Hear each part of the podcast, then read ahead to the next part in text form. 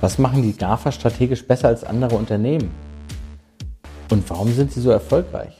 In dieser Folge habe ich spannende Beispiele für dich, die zeigen, warum der Likability-Faktor ein entscheidender Business-Boost sein kann. Es geht um den siebten von acht Teilen. Was machen die GAFA strategisch anders als andere Unternehmen? Ein Punkt ist die Likability. Das ist der siebte Punkt. Wir mögen die GAFAs. Nicht jeder mag sie, da auch die GAFAs sicherlich Ecken anecken, gerade für mittelständische Unternehmen. Aber per se mögen wir sie. Und darauf möchte ich eigentlich hinaus. Weil mögen wir die Firma oder mögen wir die Person? Meistens sind es die Menschen.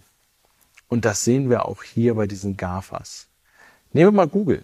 Google wurde gegründet von Larry und Sergey und beide sind Personen, wo viele der Menschen, auch viele der ersten Nutzer sich super identifizieren können. Kommen von der Uni, erfinden was, tüfteln daran rum, arbeiten hart dran, schreiben in ihre Statuten der Firma Don't be evil. Und das sind alles Themen, dafür mögen wir Unternehmer. Auch Zuckerberg musste sich ja, durchsetzen und kämpfen und das Ganze aufbauen, auch wenn er ist mal, sehr, sehr gut gebettet ist. Aber er hat es geschafft, auch mit seiner Art und Weise, wie er immer die gleichen T-Shirts anhatte, eine andere Unternehmenskultur auf Augenhöhe, auf jeden Fall nach außen hin zu transportieren. Und genau das Gleiche passierte auch bei Apple in dem Zuge und bei Amazon. Je größer die Firmen wurden, desto schwieriger wurde es natürlich, das Likability zu halten. Aber de facto sind es die Menschen. Und wir sehen es auch in anderen Bereichen. Tesla, Elon Musk, hier ist likable und er polarisiert auch. Aber per se ist er jemand, der doch auch eine interessante Persönlichkeit ist. Man muss nicht Kiffen mögen. Man muss auch nicht die Gesetze dazu mögen, dass er das dort machen konnte. Also Elon Musk in einer Radioshow und sich dabei gefilmt hat. Aber es zeigt einfach seine Weite von unternehmerischer Weitsicht, von Freiheit, die er sich dann auch mal nimmt.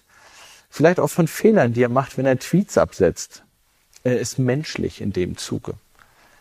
Und das ist das Besondere. Die Frage, die Sie natürlich Unternehmen stellen können, kann ich likable sein als Unternehmen oder brauche ich dafür auch eine Person? brauche ich den Gründer, brauche ich den Geschäftsführer. Und aus meiner Sicht sind es immer Menschen.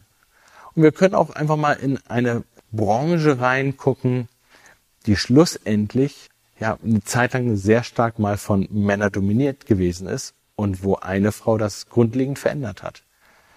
Und ist der Verkauf von Erotikartikeln. Beate Use hat's revolutioniert. Und das Besondere, glaube ich, ist vor allem, weil sie eine Frau war.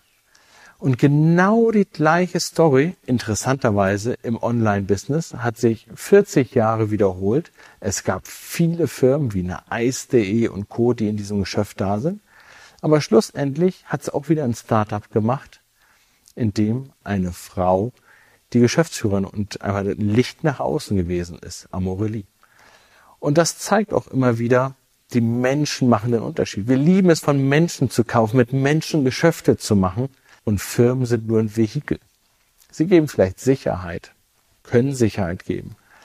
Aber die Likability, die wird von Menschen gemacht. Das wird, das ist das, was Menschen anzieht. Wie kann ich aber likable sein? Dafür brauche ich eine Geschichte. Und ich brauche eine Geschichte für die Menschen, aber auch für die Vision dessen, was ich anbiete. Und das ist der achte Part. Und ich freue mich, mit dir in der nächsten Woche auch diesen achten Part zu besprechen. Bis dahin. Danke dir für das Zuhören und ich wünsche dir noch einen schönen Tag oder Abend. Du kannst diesen Podcast über alle gängigen Kanäle abonnieren und erzähle deinen Kollegen und Freunden davon. Je größer die Community wird, desto mehr Inhalt und Diskussion können wir für dich transportieren und erstellen.